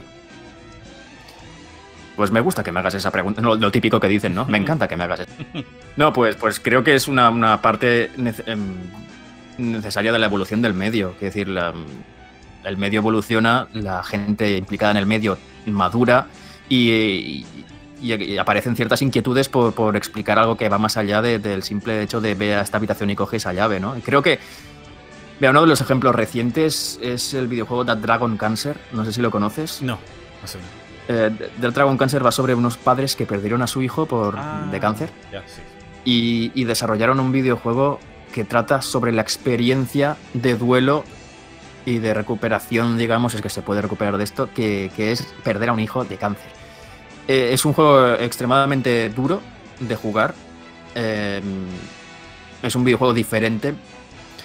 Pero, pero debido a tal y como es el medio del videojuego que, que tiene la interactividad, que es lo único que, que no tienen medios como la literatura o el cine, creo que precisamente los videojuegos son un medio único para contar historias de formas diferentes. Y creo que forma parte de la maduración del medio y que iremos, seguiremos viendo cada vez más eh, videojuegos que quieran comunicar inquietudes ¿no? y, e historias personales.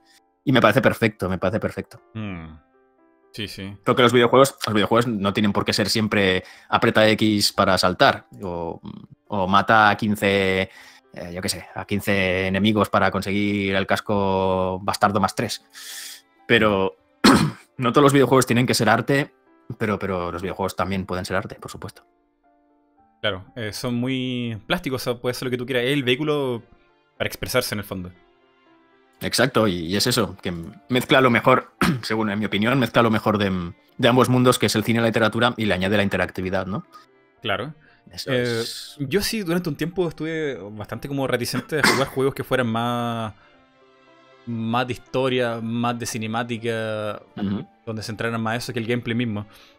Pero. mm, Bueno, tenía que ver una razón también, que era muy, muy hiper, hiper fan de Nintendo y, y- y la propuesta de Sony era Desde PS2 eh, generar... ¿cómo- ¿Cuál era el dicho que tenían ellos? Era el engine de los sueños para generar películas, no me acuerdo cómo era la frase que tenían. Era como bien marketera. No pero era- recuerdo, pero. pero, perdón que.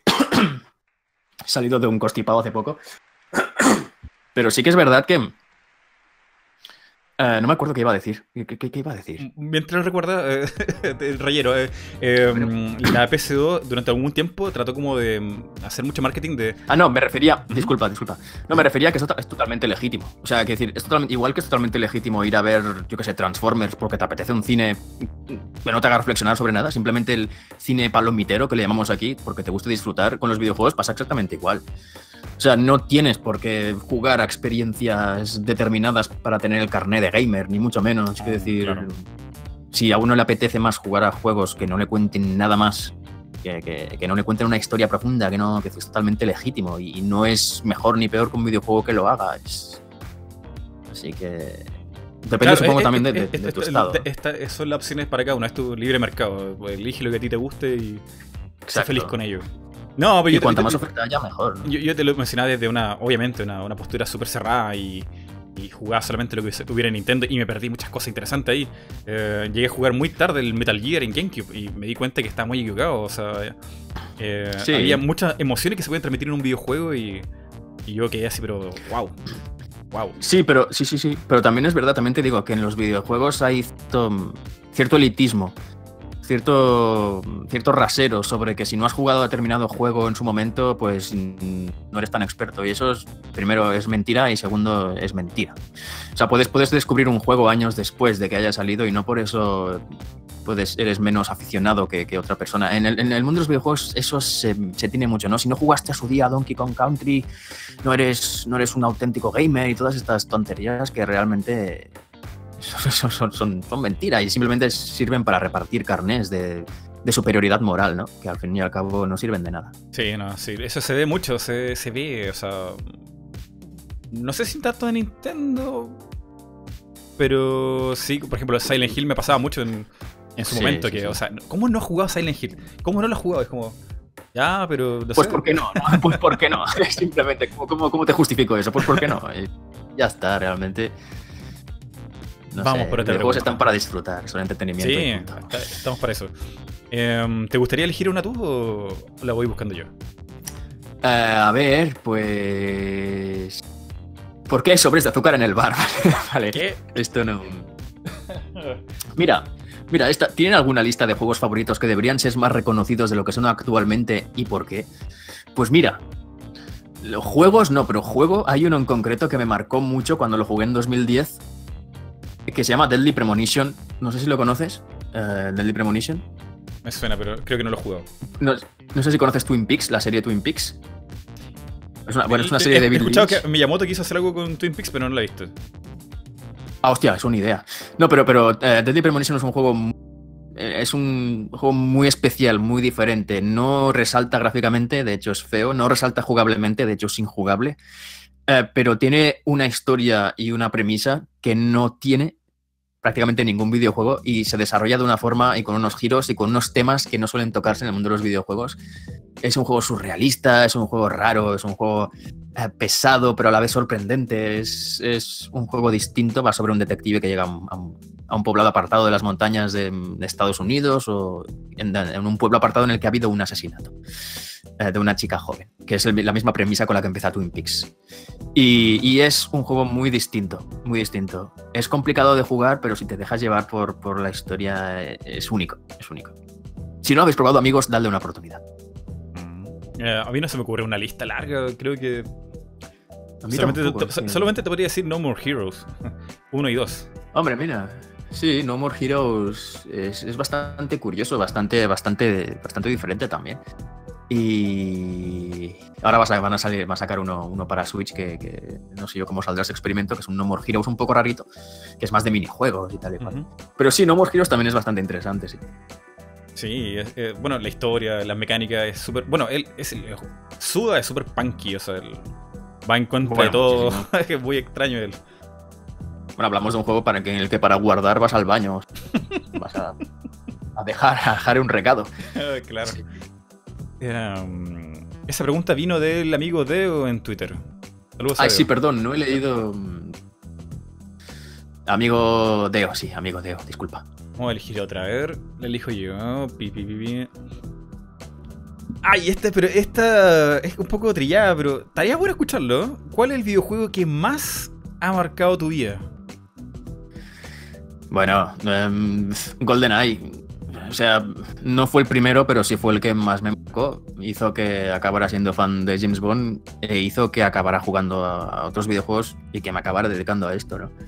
Eh, mucha gente a veces cuando digo esto me dice, hostia, eh, pero GoldenEye muy reciente, ¿no? Como si, como si hubiera un, un barómetro, ¿no? Para medir cuándo, a partir de qué año puedes, puedes llegar a ser gamer o no. Y fue GoldenEye, el año 98, 99 creo que era. Y me, me marcó muchísimo porque fue. La Nintendo 64 fue la consola que estrené, lo estrené con, con GoldenEye y Mario 64 y para mí fue un mundo totalmente nuevo. Y sin duda yo creo que GoldenEye, las horas que le eché en su momento a GoldenEye no se la he echado creo casi a ningún videojuego. No, no, no, y aparte que con la edad años. quizá los juegos parecían mucho más difíciles que en su momento, ¿no? Claro, ya me- por supuesto, yo el GoldenEye me duró, o sea, me duró, me duró muchos años y repetía y repetía, no me cansaba. Claro, es lo que tiene, ¿no? Descubrir el medio en ese momento, descubrirlo del todo, eh, pero, pero lo estuve jugando durante muchos años, no es como ahora que, que tengo la habitación repleta de videojuegos y no, no puedo acabármelos todos. Entonces, pues tenías los juegos que tenías y claro, pues normal, ¿no? Es cierto, es cierto. Antes, Y- antes costaba más. sí, sí, sí. Sobre todo los 64 eran bastante caros, creo. En su momento. Eh, bueno, realmente, realmente el precio era, era, era igual. ¿eh? El precio, al menos en España, el precio, los videojuegos siempre han sido caros. Son, son un lujo, no son, no son un. Son un lujo, vaya. No son un- algo de necesidad, no es un producto de Claro. necesidad. Y, y en su momento, más o menos costaban lo que cuestan ahora en España, que es sobre los 70 euros, que no sé qué se traducirá eso. Pero, pero sí, sí, GoldenEye y Zelda Ocarina of Time son los juegos que más me han influ- influido, sin duda. Vale, esa pregunta le hace el amigo Gerson Tejada. También se me olvidó Bueno, y. Perfect, y, y Perfect Dark también. Sí, a mí también se me ha olvidado. Esto, pobres, pobres. Pasa, esto pasa. Eh, Gerson, Gerson, gracias. Viajero GT01. Eh, elige una tú ahora, loco. Tienes mucho donde escoger todavía. El hijo, sí que ha preguntado a la gente, ¿no? Pregúntale cómo se cuida el cabello. Esto me hace mucha gracia. Eso lo he preguntado Hostia, mucho. José María Carajo, ¿por qué preguntas ¿Sí? tanto? Pues, pues mira, te lo voy a decir. Porque esto en el AMA me hicieron la pregunta, pero no la pude responder. O, o me iban a hacer la pregunta, pero no la respondí. Eh, no, no me cuido el Atención, O sea, básicamente. no- Exclusiva. No, no, no, pero. pone, pone el cartel todo, exclusiva y en grande. No, pero, pero, pero no me lo cuido de ninguna forma, no hago nada especial. Me ducho, a veces me lavo con champú, a veces me lavo con gel de, de cuerpo, el pelo. No uso acondicionador, no uso mascarilla, no uso secador, quizás eso. O sea, no, no me seco el pelo, se seca al aire libre y eh, sí, en invierno es un poco putada, Uy. pero sí, sí, sí. Pero no, no, no me lo cuido de forma especial. Eh, Este hombre es una persona valiente, ¿eh? Es valiente porque eh, salir de la ducha en invierno con viento, eh, es seguro que te puede dar un dolor de cuello ahí, un- no sé, un, sí, sí, sí, sí, sí, sí, sí. Por eso intento ducharme como una hora antes de salir a, a Green. Por si acaso, pero, pero es que no me gusta el secador. No, lo encuentro muy agresivo. O la plancha y todo eso, no sé. Pero vaya, y, y enlazando con esta pregunta de que ha hecho Ernest Ampuero, eh, lo que dice Belmont Kun, me gusta mucho. José María Samper es más guapo en persona. No entiendo por qué, porque viene esta, esta pregunta, pero amigo Belmont, José María siempre, eh, siempre es muy guapo. Da igual cuando lo mires, cuando lo veas, en persona o en diferido. Así que ahí dejo. Ahí dejo. Siempre es más guapo que en persona, Belmont Kun. ¿De dónde, viene, de dónde esa pregunta? Sí, sí. Vale, a ver. Y no sé qué más. Vamos, vamos a ver cómo vamos con el tiempo primero. Nos quedan aún 10 minutos. Podemos ver eh, haciendo un tanteo mientras conversamos de otra cosa y otra pregunta más. eh, mientras buscamos ahí. Bien, bien, bien. Um, ¿Cómo ves esto de YouTube ahora último? Eh, esta pregunta te la quiero, te la hice en- fuera del podcast. ¿Cómo. ¿Cómo va qué? Perdona. Te- ¿Cómo ves esto de YouTube? Te lo preguntaba fuera Ah. del podcast. Eh, te pasé ahí un recorte de Sí, un chico que me sí. ponía ahí unas paranoias, pero ya que ya llegaron a un nivel que yo no, no lo entiendo. Sí. No lo entiendo. Bueno, por en contexto para la gente que está escuchando esto. Eh, la cancelación, bueno, la cancelación, el retraso de Dark Souls para la versión de Switch, que era más tarde en verano. Y mucha gente en YouTube se ha puesto una unas teorías que yo no lo entiendo, cómo la gente se lo cree. Eh, de que Sony está aquí castigando a otras desarrolladoras. Porque tiene, parece, el control, el poderío. Eh, no lo Sí. entiendo. ¿Qué, qué, qué te parece esta cosa? No? Yo no tengo más asombro. No sé, yo creo que a la gente nos gusta creer. eh, nos gusta creer en, en cosas aunque parezcan inverosímiles porque no- nos hacen sentir parte de un grupo. ¿no? Y yo creo que básicamente se basa más en eso, en el querer creer algo para sentir que formas parte de algo y que, y que lo que dices tiene un sentido respecto a algo. Pero, pero eso pasa en todos los aspectos de la vida. O sea, eh, en YouTube eh, los comentarios están llenos de teorías conspirativas por cualquier cosa. Si yo digo, por ejemplo, que Sea of Thieves me gustan, sin duda esto Mm. responde a una mano negra que está detrás y que me ha pagado a mí y a mi familia y nos ha puesto varios chalets y, y varios, varios países a nuestro nombre y que, y que es por eso. ¿no? Siempre va a haber estas cosas. Forma parte también de la salsa de, de- de esto, del periodismo de videojuegos y de YouTube en general y de, y de lo que es el chismorreo, que, ¿no? que, que el cotilleo es como la esencia de las relaciones sociales en el ser humano. Y bueno, siempre va a estar, pero... Pero vaya, no suele ser así. No hay conspiraciones, no hay maletines. El tema de YouTube regular, porque ahora que me has preguntado por el tema de YouTube en general, YouTube mm, regular. Sí que es verdad que pagan justos por pecadores un poco, porque en YouTube hay mucha oferta, hay mucho contenido, y hay mucha gente que dice que YouTube es una mierda y que, que está, lleno, está lleno de contenido ofensivo. Y sí, pero no. O sea, hay un poco de todo y, y hay oferta para todo el mundo. Hay gente muy buena en YouTube. Sí que es verdad que la empresa no cuida como debería a Es sus cierto. creadores de contenido. Eso es muy lamentable porque ganarse la vida con YouTube ahora mismo es casi una misión imposible. Pero, pero bueno, esperemos que eso cambie y, no sé. Sí, Tú tienes Patreon, por cierto, ¿no, Mighty? Sí, sí, tengo Patreon. Por cierto, pueden meterse en Patreon. Gracias por. exacto, exacto, por- amigos. Eh, tenéis el Patreon, tenéis el Patreon de Mighty y además tenéis aquí abajo un botoncito muy bonito en YouTube Gaming verde que pone sponsor. Que con esto podéis ayudar a Mighty a que siga haciendo vídeos y directos como este. Pero hombre, si tengo la, la publicidad de Borja, ¿cómo puedo fallar? ¿Cómo puedo fallar? Te sorprendería lo que puedes fallar con Borja. No, no. No, no, no, no va a fallar. Eh, mm, no, sí, lo comentamos. eh, yo te decía que veo muy poquito YouTube en español, salvo canales de amigos Hmm. o algún tema interesante cuando sale. Pero yo no veo esa tanta conspiranoia en el, en el No. YouTube gringo. No, no, no, no, no. Tan Y de hecho, marcado. Eso nos pasa también en la página web, ¿eh? en Eurogamer. En Eurogamer, o sea, tú comparas dos noticias iguales en Eurogamer UK, en Eurogamer.net y en Eurogamer España, y los comentarios o sea, no tienen nada que ver. En Eurogamer UK suelen ser comentarios positivos, suelen ser comentarios constructivos, suelen ser comentarios argumentados sobre una opinión. En Eurogamer España no. Mm, Por suerte tenemos mm, unos usuarios pues que suelen, suelen respetar, ¿no? Y suelen ser suelen ser gente cabal. Pero sí que es verdad que cuando con esto de YouTube que ha venido más gente, la misma noticia en los dos medios puede generar reacciones totalmente distintas, ataques personales, eh, de vendidos, de los maletines, que es una palabra que, está muy, muy en boca de la gente hoy en día, que te acusan de eso por cualquier cosa. Y sí que es verdad, hay, un, hay una diferencia entre el público hispanohablante, podríamos decir, o español y el público americano, gringo, de otros, de otros aspectos. No estoy diciendo que sean mejores ni peores, sino que quizá hay uh, hay una maduración o hay una forma de entender el periodismo de videojuegos que es distinta a cómo se entiende aquí. Mm, cierto. Y bueno, eh, el público gringo también hay, tiene su cizaña a veces, pero lo hacen. Sí, sí, por supuesto. Y les gusta escribir mucho los gringos. te hacen un wall text explicándote todo su argumento, de dónde ya sacaron ves, la información. Sí. Tienen, tienen un bagaje para decir lo que dicen, pero no van directo al insulto y porque sí no hay, y lo digo yo. Eh... No, por costumbre no, por costumbre no. Pero, pero vaya, yo creo que también es algo que, que irá desapareciendo a medida que, que el público también madure, ¿no? Y que, y que, el medio se considere algo más que. Justamente. Y, y es lo que tú más... comentabas también, en no sé dónde, ahora no me recuerdo dónde lo leí, pero de que gracias al contenido que se produce en Eurogamer, justamente el tipo de, de persona que va a visitarlo a leer su análisis, noticia, es distinto, o sea, parece que es más maduro. Eh, alguien, gente, gente que ya se puede comprar sus propias cosas, eh, ya está trabajando posiblemente. Sí. Va por ahí. Sí, o sea, nosotros.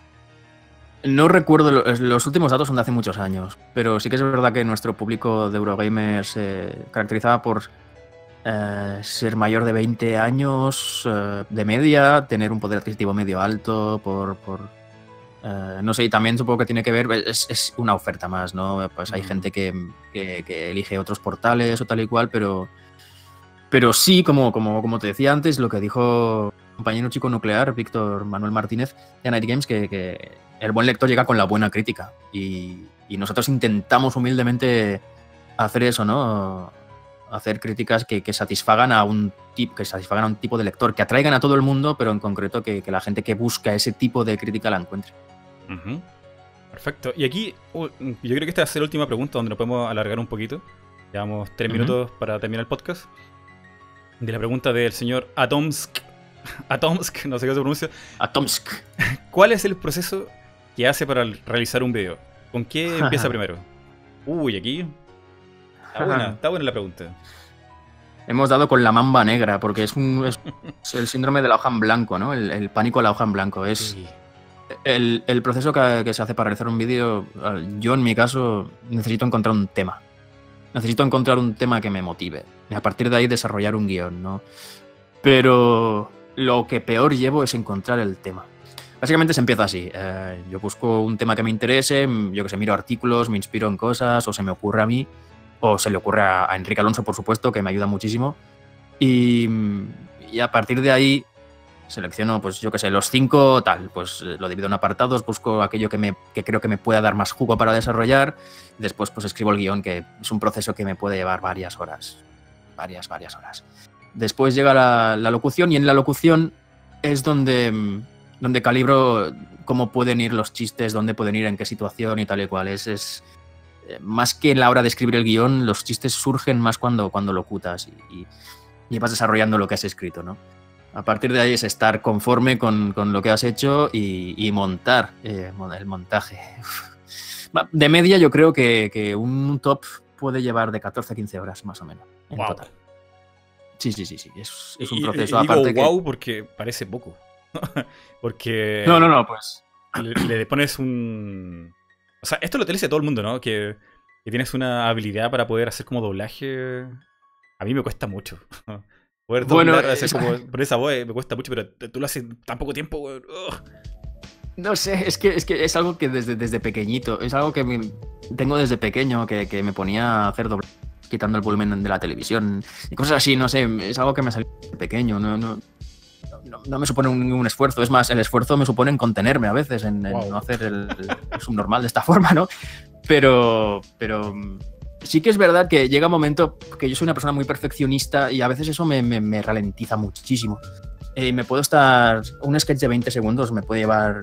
Puedo vérmelo centenares de veces para encontrar que si, si, cuadra bien con los labios, si lo que dice cuando levanta la mano es concuerda con que levante la mano, si ese pájaro se oye mal, lo quito y pongo otro que he buscado por internet, que quiero un, uh -huh. una forma de piar exacta. Si alguien da, si hay un clip, por ejemplo, en el que alguien camina y no se oyen los pasos, busco audios o, me grabo mismo caminando para cuadrar los pasos, porque entonces la gente no oye tanto una voz, sino oye un, un conjunto, no oye un sketch entero. Aunque eso no se note cuando tú lo oigas, veas el sketch y tal, a medida que lo vas viendo sí que se, se, va notando que hay un conjunto, hay un todo, no es solo una voz encima de un vídeo. ¿no? Todas esas cositas, esos detallitos que, que, que, me vuelven loco, que realmente sé que no todo el mundo va, va, a ver, ni apreciar, ni nada, es algo que hago por mí y me ralentiza muchísimo. Y a veces, de tanto ver mis propios sketches y de tanto repetir lo que hago, creo que estoy quemado y que ya he hecho todo lo que, que ya he dado todo lo que tengo que dar, ¿no? Pero bueno, siempre hay alguna forma de seguir bueno, adelante. Eh, o sea, eh, finalmente cuando terminas el video es por, así como, como por desgaste, o sea Podría seguir mejorándolo más, pero hay que dormir. Sí, sí, totalmente. To totalmente, totalmente. O sea, por mi salud, básicamente, pero. pero eh, o sea, si dejo el vídeo y lo vuelvo a mirar, si no lo. Y dejo el vídeo un rato y vuelvo a mirar, cambiaría un montón de cosas. O sea, yo los. De todos los vídeos que he hecho, cambiaría algo. Esto es. Wow. Es como decía, como decía el ama, ¿no? Es fruto también de, de, de, ser perfeccionista, que sí que es verdad que te puede, te puede privar de ciertas cosas o, de, o, o, te hace ser más lento de lo que deberías, pero creo que es positivo, ¿no? Porque siempre intentas eh, superarte a ti mismo. Mm. No sé, siempre intentas dar algo, algo más. Que al fin y al cabo es humor. O sea, estoy hablando de esto como si fuera algo trascendental que salva vidas, pero es, eh, son sketches estúpidos, es, es, es, el humor, no sé. Bueno, ahí está el resultado, la gente lo agradece bastante. Yo, yo, yo, agradezco muchísimo que la gente le guste tanto y me siento muy afortunado. Y, y, nunca, o sea, yo de verdad no creo que haya hecho tanto como para que la gente me, me quiera así, porque, joder, eh, es que tampoco hay tantos, tantos, no sé, y, y partijuegos hice muy poquitos, de hecho. Pero, pero, pero encantado de que a la gente le guste, de verdad, es, es un privilegio. Bueno, ahí tienes clara la muestra de que si te dedicara un poquito más al canal de YouTube o Twitch, te diría, yo creo que bastante bien. Quizás no, sí. quizás no por la monetización de los videos, pero quizás por Patreon yo creo que sí. Eh, claro, pero eh, no lo haría, no lo haría, no haría Patreon yo ahora mismo porque no lo necesito. O sea, mm, tengo un sueldo de Eurogamer uh -huh. Y, y, estoy, estoy bien, quiero decir, no soy rico, pero tengo un sueldo de Eurogamer y me parecería, me parecería temerario y atrevido pedirle dinero a la gente cuando tengo un sueldo, ¿sabes? Claro. Hay mucha gente que, que, que, tiene un Patreon y no tiene otra cosa, ni otro, otros recursos. Yo tengo un sueldo, estoy en Eurogamer, tengo un sueldo fijo al mes y, y no, no, no, no, necesito pedir dinero a la gente. Y de modo que, que, sí, que me gustaría hacer cositas en mi canal de YouTube y Twitch, Eurogamer me absorbe casi todo el tiempo, pero me gustaría dedicarme más a eso y veremos, veremos, pero, pero no, un Patreon no, no es algo que yo actualmente no, no lo haría. Vale. Bueno, Twitch es la opción entonces. Eh, sí. Amigo Borja, llevamos ya una hora y media de entrevista. Muchas gracias. Me ha pasado muy esto. rápido, Mike, Se ha pasado tío. volando, volando. Pasa, a mí me pasa mucho, se me va el tiempo volando, pero sé que hay otras, otras, sí, otras sí, cosas que hacer. Eh, no te quiero quitar más el tiempo. Eso sí, Nada, una última pregunta. Dime. Más que una pregunta, es un consejo. Y um, tanto para mí como para la gente que nos está aquí escuchando en el chat, ¿qué consejo le daría uh -huh. a la gente? ¿Consejo en general? Sí, sí, de lo que tú quieras, de la vida, del videojuego, lo que tú quieras. Que, que busquen su propia realización personal, que es lo más, lo más importante en la vida, es tener tu realización personal y que no se crean a nadie que les diga que no, que no pueden conseguir aquello que, que quieren o que se propongan. Y um, soy muy poco fan de los discursos motivacionales del de si trabajas lo suficiente vas a triunfar sí o sí, es mentira, no es verdad. Pero que, que sepan que el triunfo no tiene ni debe ser triunfo económico o material, que el triunfo es la realización personal, sentirse, sentirse realizado con tu propia vida. Y eso no necesariamente pasa por, por, tener, uh, por tener mucho dinero o por tener un reconocimiento social. Es básicamente que, que, se pregunten lo que quieren ser, lo que quieren hacer y lo que quieren tener, no lo que quieren tener y lo que quieren hacer para poder ser. Lindas palabras. Y oh, tú no lo estás escuchando ahora mismo, pero salió la música de Golden Egg. oh, buenísimo. Es que qué, qué, calculado lo tienes, Mighty, ¿eh? es que es ahora mismo. Salió sola, loco, no, no lo planeé yo. Um, nada, qué lindas palabras. Uh, me adhiero a lo que estás diciendo tú. Bien, lo dejamos hasta aquí. Eh, muchas gracias, gracias a la gente que nos escuchó todo este rato. no sé, hablamos de tantas cosas que no tengo idea de- del orden de. No sé qué hablamos, loco. Fue súper rápido. De todo, agradezco. ha, sido, ha, sido muy, ha sido muy ameno, ha sido muy amable o sea, y me ha gustado mucho. Me ha gustado mucho. Gracias Vale. por invitarme. tío. Ahora, chicos, nos vemos en otra transmisión. Cuídense. Chao, chao. Chao, un abrazo.